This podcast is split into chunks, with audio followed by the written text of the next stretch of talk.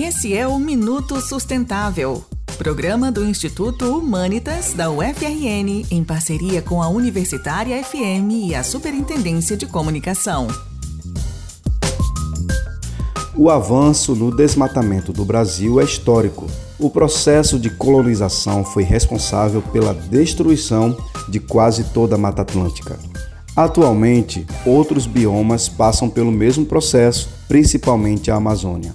Muitos grupos que atuam na Amazônia estão ali com o intuito de explorar, extrair todas as riquezas e deixar a terra desolada. São milhares de hectares destruídos todas as semanas, Nada é mais ameaçador à sustentação ambiental do planeta do que a destruição da floresta amazônica. Uma consultoria financiada pela União Europeia chegou à conclusão de que cerca de 90% dos animais do Cerrado e da Amazônia perderam parte de seus habitats com o avanço do desmatamento nessas regiões. Cada vez mais, a vida vem perdendo espaço pela ação humana.